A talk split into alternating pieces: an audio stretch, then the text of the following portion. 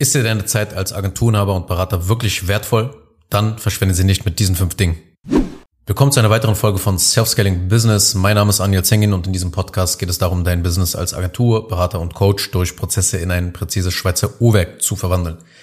In dieser Episode will ich einige typische Zeitfresser durchgehen, damit du aufwachst und erkennst, was du aus deiner Zeit eigentlich noch rausholen kannst. Denn vielleicht bist du aktuell in der folgenden Situation. Du bist Agenturenhaber oder Berater und du machst für jeden Monat 30 bis 40.000 Euro Umsatz pro Monat oder mehr, hast drei bis sieben Mitarbeiter und merkst, dass du in deinem Alltag irgendwie gezwungen wirst, deine Zeit mit Nonsens zu verschwenden. Es wird auch nicht weniger, sondern irgendwie immer mehr. Immer mehr Nonsens und Müll häuft sich in deinem Business an, das deine Zeit zu fressen scheint. Zuallererst einmal muss dir Folgendes klar sein. Zeitfresser entstehen immer wieder. Du eliminierst einige und ein paar Wochen später oder Monate später sprießen sie wieder wie Pilze aus dem Boden. Und deshalb musst du immer wieder eine Müllentsorgung in deinem Business machen und dir ansehen, womit verschwende ich oder mein Team wertvolle Zeit. Was kann man besser machen? Was kann man optimieren? Du musst immer wieder systematisch den Müll in deinem Business entsorgen, wenn Zeit und Produktivität zu einem Asset werden soll. Aber legen wir jetzt mit den Zeitfressern los und fangen wir mal mit einem an, der nicht so offensichtlich ist. Zeitfresser Nummer eins, Gedanken, die nicht abgelegt werden. Im Alltag hat man viele Gedanken. Ja, du kennst das bestimmt. Viele Ideen, Inspirationen und Dinge, die dich beschäftigen. Und manchmal hat man auch Gedanken, die uns, ich sag mal, sehr in die emotionale Welt eintauchen lassen, wie zum Beispiel Wut und Ärger. Vielleicht bist du sauer auf einen Kunden, bist du auf einen Mitarbeiter oder auch sauer auf einen Mitbewerber, weil er irgendwas gemacht hat, was dir nicht in den Schuh passt, in den Kram passt. Was es auch ist, auf alle Fälle sammeln sich in deinen Gedanken eine Menge an Informationen. Und es ist vielleicht wirklich direkt nicht so offensichtlich, aber diese Gedanken kosten dich sehr viel Zeit, wenn du kein System dafür hast. Anders gesagt, du brauchst ein Ablagesystem für deine Gedanken. Wenn du die Gedanken nicht ablegst, dann beschäftigen sie dich den ganzen Tag, bewusst und unbewusst. Und das verbraucht Rechenpower, wie die Prozesse bei einem Betriebssystem, was es dann langsamer arbeiten lässt. Und das hat zur Folge, dass wir den Fokus auf das verlieren, was uns vorwärts bringt, was Wachstum und Umsatz bringt.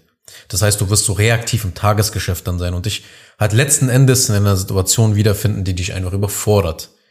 Ein Gedanke, der legt natürlich jetzt noch nicht dein System sozusagen lahm, aber wenn du 10, 20 oder 30 Ideen im Kopf hast, dann springen wir immer wieder hin und her. Und so arbeitet dein Kopf je mehr eben dazukommt, ja, mit diesen ganzen Gedanken. Und das ganze Chaos wird dann einfach größer.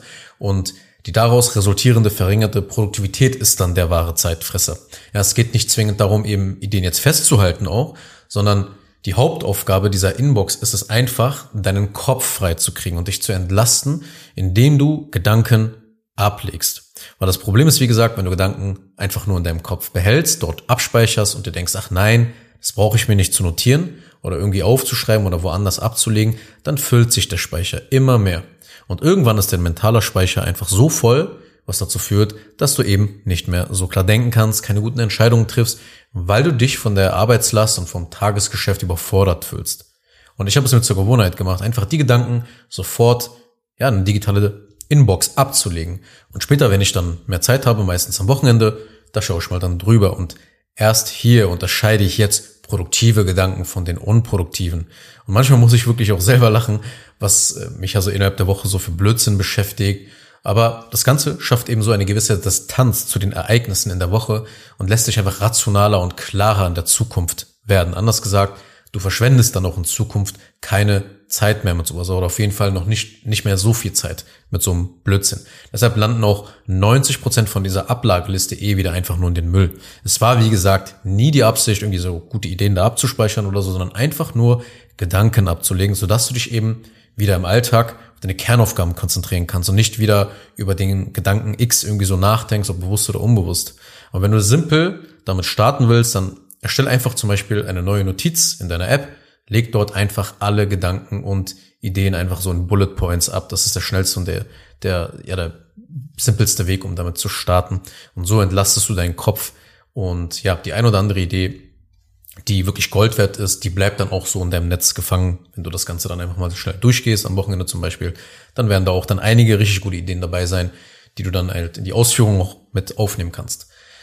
Der Zeitfresser Nummer zwei sind oder ist ineffiziente Kommunikation mit deinem Team.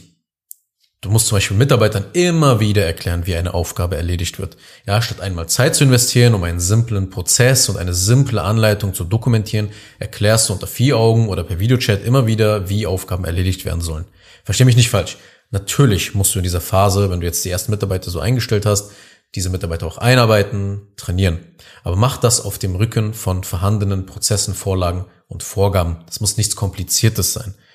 Aber es ist eben nicht nur das, dass du immer wieder deinen Mitarbeitern auch Sachen erklären musst, sondern was noch hinzukommt häufig ist, dass man so über mehrere Plattformen kommuniziert. Dann ist das wirklich eine unfassbar ineffiziente Arbeitsweise. Das frisst unfassbar viel Zeit. Das gleiche gilt auch für Projektmanagement-Tools. Wenn du zum Beispiel Trello nutzt, ja, so ein bisschen Trello, ein bisschen Asana, Google Docs, ClickUp, Notion, was es noch so alles gibt, dann ist das alles ein riesiges Projekt und Aufgabenchaos. Und dieses Chaos wird immer größer und größer, wenn immer mehr Mitarbeiter hinzukommen.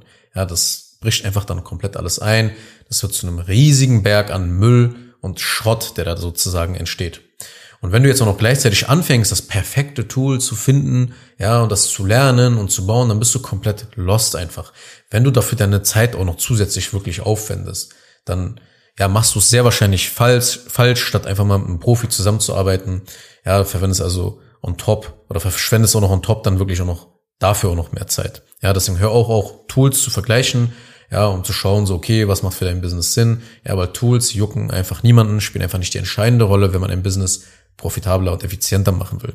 Also, das ist der zweite Zeitfresser, einfach ineffiziente Kommunikation mit deinem Team, ja, dass du Prozesse immer wieder erklären musst dass du keine Kommunikation, also eine Plattform für die Kommunikation hast und dass du einfach dich da in Projektmanagement-Tools reinarbeiten willst, weil du denkst, du kriegst dadurch irgendwie das Chaos jetzt langsam im Griff. Zeitfresser Nummer drei. Kochen, einkaufen und den Haushalt schmeißen.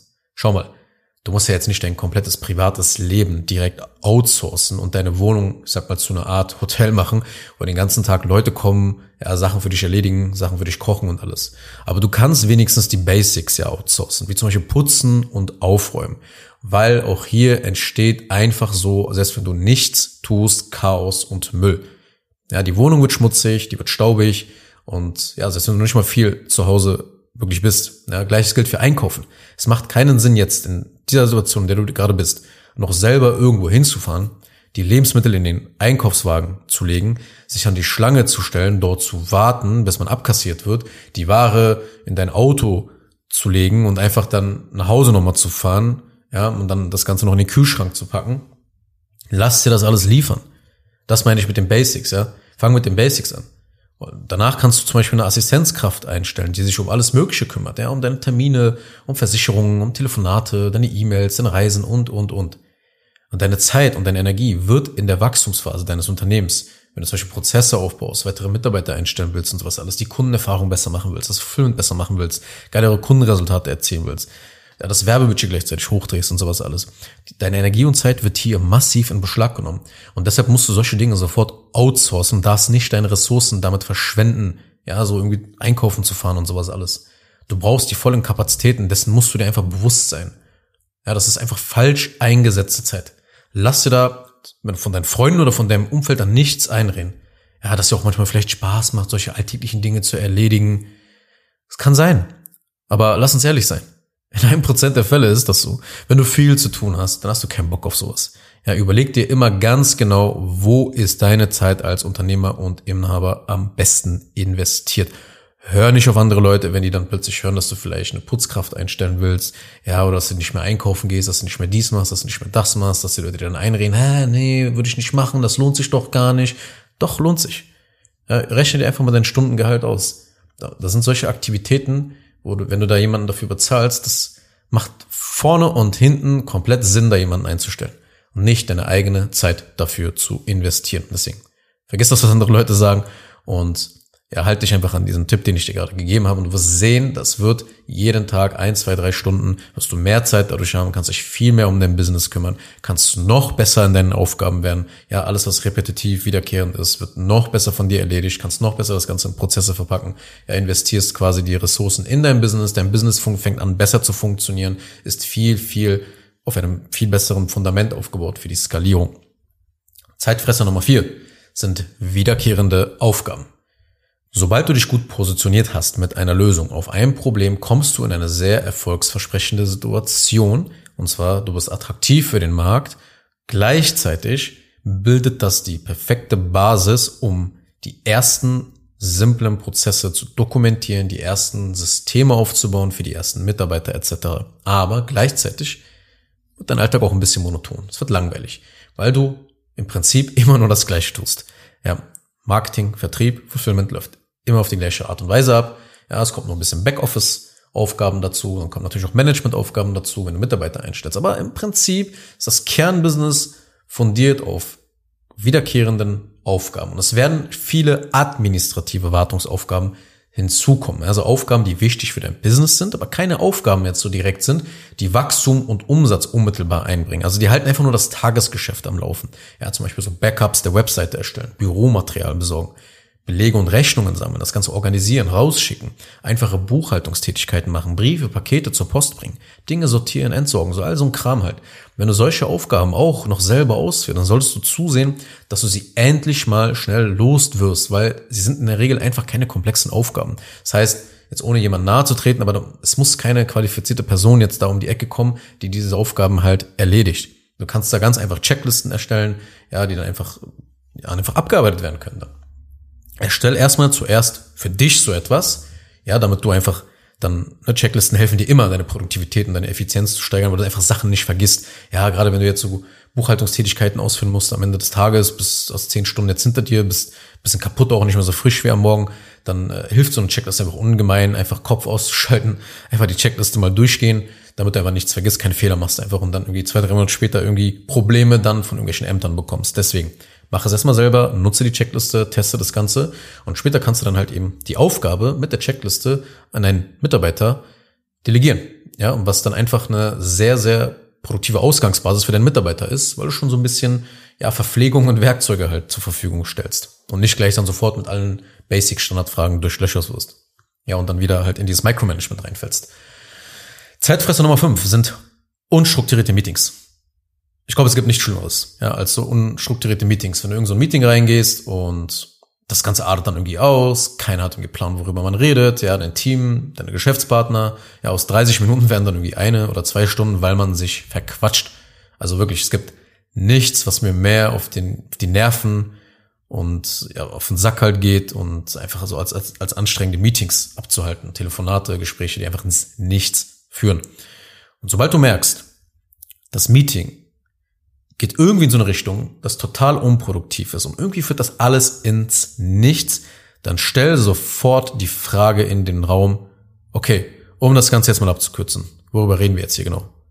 Mit solch einer direkten Frage lenkst du das Meeting wieder auf etwas zielführendes. Denn wenn du natürlich ein Team hast, kannst du, musst du natürlich jetzt gerade in der Phase, in der du dich befindest, wenn du jetzt auch noch nicht einen Geschäftsführer hast, Abteilungsleiter hast, etc., musst du dich natürlich noch um dein Team kümmern. Du brauchst die Meetings ja, je nachdem, auf wie, wie tief du das Ganze machen willst, ja, gibt kurze tägliche Meetings, gibt wöchentliche Meetings, aber im Prinzip sollte jedes Meeting immer zielführend sein. Und mit solch einer Frage kurbelst du quasi das Ganze an, dass das Meeting wirklich nicht so ein Nonsens-Meeting wird, dass sich jetzt da nicht weiter Müll ansammelt, dass man nicht über blödsinnige Sachen redet, dass man nicht auf einen Punkt kommt. Ja, stell die Frage, okay, um das Ganze mal jetzt abzukürzen, worüber reden wir jetzt hier genau?